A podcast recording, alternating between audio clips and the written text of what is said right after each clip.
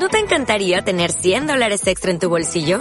Haz que un experto bilingüe de TurboTax declare tus impuestos para el 31 de marzo y obtén 100 dólares de vuelta al instante.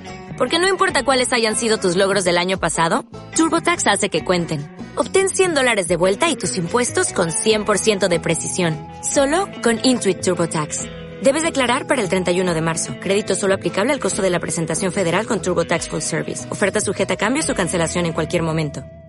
Bien, saludos hoy en FanFan. Eh, queremos saber cómo la tecnología puede ayudarnos a combatir la pandemia en el día en que se anuncian medidas nuevas coordinadas para compartir y analizar datos de operadoras de móviles. Queremos saber cómo el Big Data nos puede ayudar a prevenir, a contener la propagación del virus, qué experiencias de éxito existen y cómo se pueden mejorar. Y para hablar de este tema hemos invitado a la doctora Eirey Canals eh, del área de Ciencias de Computación y Tecnología de la Escuela Superior de Ingeniería y Tecnología de la Universidad Internacional de La Rioja, UNIR. Eh, doctora Aire, buenas tardes. Buenas tardes. Bien, la pregunta básica es muy sencilla. ¿Cómo nos puede ayudar el Big Data? ¿Qué nos aporta? ¿Cómo nos permite conocer y, por tanto, controlar mejor eh, la propagación de este virus o de cualquier otro virus? Bueno, como tú dices, ahora tenemos el problema.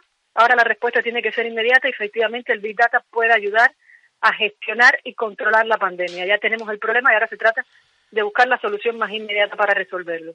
En este sentido, una de las soluciones que se está planteando en muchos países, con lo que hemos leído, información que llega difusa, que, hay que contrastar, aún no es, no podemos darlo por seguro, es que países como Singapur, Corea del Sur, pueden estar usando, rastreando telefonía móvil, eh, guardando datos de muchos, muchos usuarios, muchos, muchos datos que pueden ser desde los hábitos de contacto familiar, medios de transporte que utilizan, ambientes laborales. Esto lleva a muchas variables, muchísimos datos, de ahí el nombre de Big Data.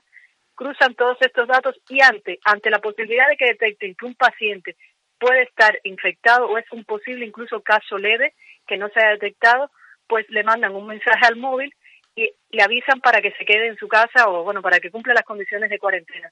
Pero ¿dónde utilizan el Big Data? Pues lo utilizan precisamente para avisar a todos los posibles contactos que haya tenido esa persona. Y en este sentido, bueno, es donde está siendo eh, tecnológicamente muy relevante el uso de las tecnologías Big Data. Pero lo que decía, eh, es decir, que a partir de ese aviso, eh, alguien que haya estado en contacto con una persona que está infectada sabe que tiene que tomar precauciones.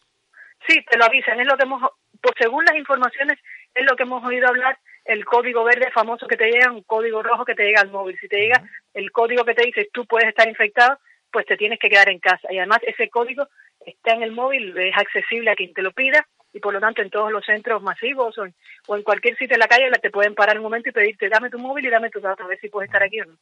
Eh, esto, doctor... Entonces es una manera de controlar la, la expansión de la pandemia teniendo en cuenta también la información poco precisa pero primaria que se tiene en estos momentos de que el, la, el principal problema asociado a este virus no es ni siquiera la mortalidad, ni muchas cosas, sino la capacidad que tiene de propagación. Y claro, aunque la mortalidad sea poca, si llega a un millón de personas, pues claro, en valores absolutos morirán muchas más personas que si llega a 100, ¿vale? Esto, doctor Aire, supongo que no es nuevo. Supongo que hay experiencias anteriores de Big Data aplicadas a pandemias, eh, a epidemias, a otras enfermedades. Em, eh, ¿Cuál fue la primera, la primera experiencia que se hizo en este sentido? Bueno, yo no tengo, yo no tengo información, no lo he buscado sobre eh, Big Data aplicado a lo que es a parar la pandemia, la gestión y la control de la pandemia. Tengo experiencia de lo que es el Big Data aplicado a evitar las pandemias. O sea, está estudiado biológicamente que como sociedad, debido incluso al gran número de interacciones que tenemos como individuos, ya no estoy pensando en lo que la gente pueda pensar quizás en plan casi con humor, es que, comemos animales en un sitio, como se dice, bueno, puede ser, pero hay muchas interacciones, muchos fenómenos nuevos que van a llevar a problemáticas nuevas, a padecimientos, a enfermedades nuevas. Esto hace que tengamos que estar preparados como sociedad para diseñar nuevos medicamentos, casi que enfermedad, respuesta, medicamento, acortar los periodos que hay entre la aparición de una enfermedad y el lanzamiento de un medicamento, que como estamos viendo son periodos largos, determinados por pruebas clínicas, etcétera. Eh, aquí también, aquí también ayuda, el, ayuda el Big Data a la hora de... claro, claro, esto es donde debemos centrar la atención, porque aquí donde el Big Data lleva desde hace años trabajando, eh, yo empecé quizás con esto en el año 98 y se consideraba los primeros y éramos raros, de hecho, ahora con este tema del COVID es que se está hablando, quizás a la opinión pública se le está explicando lo que es un científico de datos, ¿vale? Pero todo lo que era el diseño computacional de fármacos, eh, las estrategias para el screening computacional. Screening me refiero a testear medicamentos primero, inicialmente a nivel computacional. Es decir, a la, hora, a, la hora, a la hora de probar los medicamentos, que son las Claro, a la hora de probar los medicamentos, primero se hace un screening que se llama del término en inglés, o sea, se hace un barrido y se hace un primer descarte a nivel computacional. ¿Por qué? Porque hay que hacerlo rápido, porque la sociedad se va a enfrentar no a esta pandemia, a otras, a otro tipo de fenómenos. Aparecerán fenómenos nuevos porque ya somos un sistema complejo como sociedad, ya no somos individuos aislados viviendo cada uno en su mundo, ¿no? Entonces, interacciones nuevas como sistemas biológicos nos llevan a problemas nuevos. Entonces, para esto hay que usar tecnologías nuevas, que son las tecnologías en las que los científicos están trabajando en silencio desde hace muchos años, también en España. ¿Qué pasa en España? ¿Qué me comentan mis alumnos cuando ahora en estas clases que les estoy dando estos días online les cuento este tema del Big Data asociado a la enfermedad y tal? Y dicen, ¿y por qué en España no estamos preparados? Y aquí viene la gran pregunta, como lo decía un alumno. Pues me, has boicoteado la clase sin querer, te lo agradezco, pero vamos a entrar en el tema, que es interesante y lo que nos debe llevar a reflexionar como sociedad, ¿por qué en España no estamos preparados? Y cuando le hacen esa pregunta a la doctora Aire, ¿qué contesta? Bueno, pues le remito atrás. Hace dos, tres años, dos meses, alguien hablaba en este país de científico de datos en la tele, los telediarios se abrían con notas hablando de científicos, ya es algo que se está, se está sensibilizando a la sociedad de científicos y luego llegamos al personal sanitario, que es la última cara que la gente ve, que son los que están ahora apagando el fuego.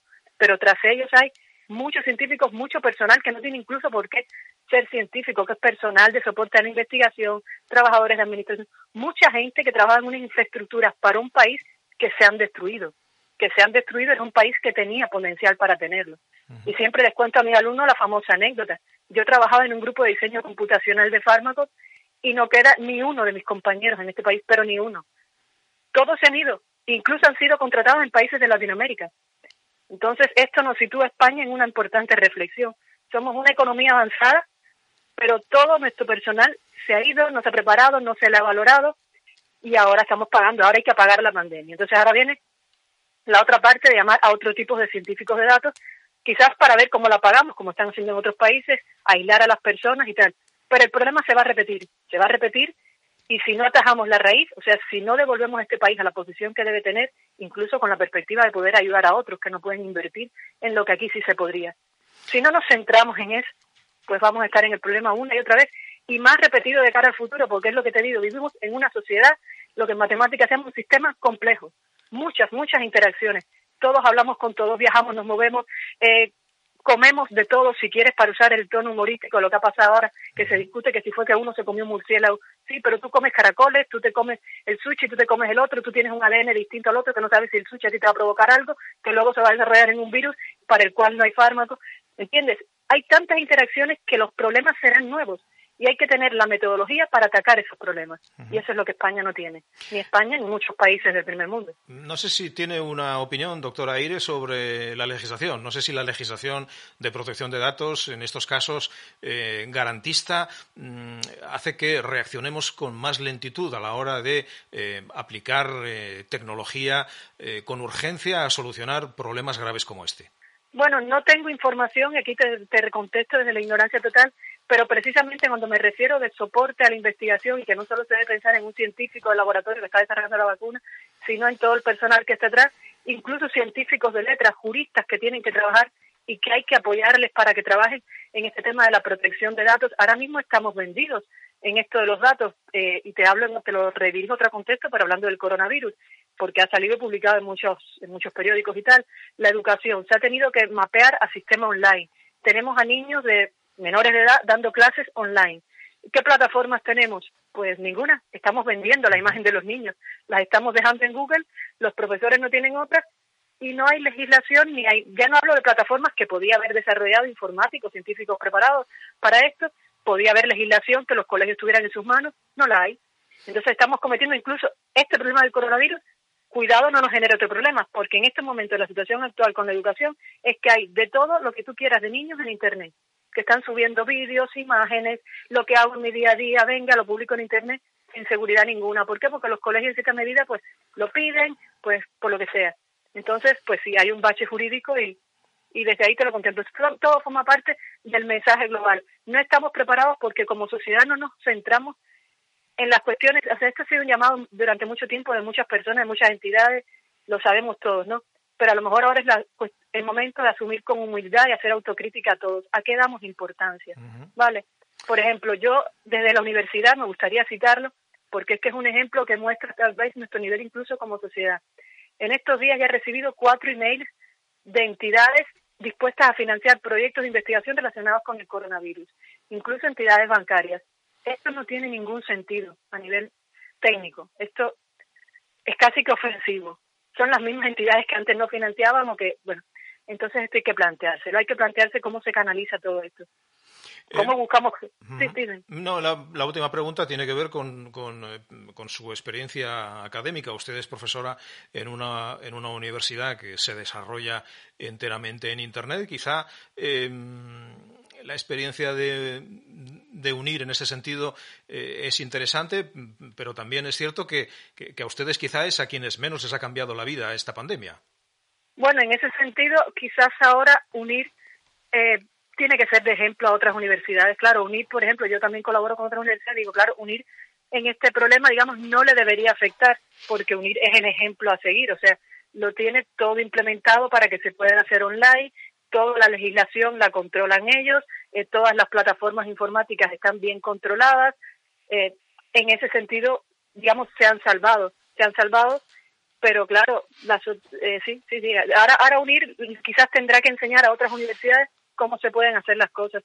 No sé si casual, porque lo tenían previsto, porque también la enseñanza online es algo que se debe imponer como sociedad también un poquito, el teletrabajo, pero esto ya es yéndonos otros temas. En ese sentido, por ejemplo, a mí me gustó la experiencia unir por esto, o sea, porque yo estoy de acuerdo con que hay que flexibilizar los métodos de enseñanza, de educación, de alcance. Teniendo la tecnología que tenemos, no podemos pedir que cada día toda una ciudad de tres millones de habitantes, como puede ser, bueno, una ciudad grande, se tenga que desplazar la gente a lo mejor para ir hacer una hora de clase y contaminar Hombre, si tú puedes tener la clase virtual y verla a la hora que te conviene, determinadas cuestiones se podrían hacer online. O sea, se podría dejar la universidad, pero esto ya es yo desde ignorancia, ¿no? Esto habría que discutirlo con un académico. Muchas actividades podrían ser presenciales y otras virtuales. O sea, de manera de resumen, digo que en este sentido unir no creo que tenga problemas y al contrario, puede ayudar a otras instituciones a ver cómo se deben hacer las cosas y cómo enfocar, por ejemplo, temas de actualidad, cómo adaptar los máster, toda la, toda la docencia a lo que es la, la dinámica que impone el mundo real, ¿vale? Que es algo que se insiste mucho a los alumnos de unir. Se preparan para salir al mercado. Entonces se preparan, tenéis que dar las clases teniendo en cuenta lo que está pasando en el mundo fuera. Y esto lo tenemos fácil porque como lo tenemos online y, bueno, y podemos acceder a muchos más recursos que quizás con una enseñanza presencial, pero bueno. Doctora Aire y Canals, gracias por acercar a los eh, oyentes y lectores de FanFan la realidad y las posibilidades del Big Data a la hora de combatir esta pandemia. Un abrazo. Bueno, pues muchas gracias.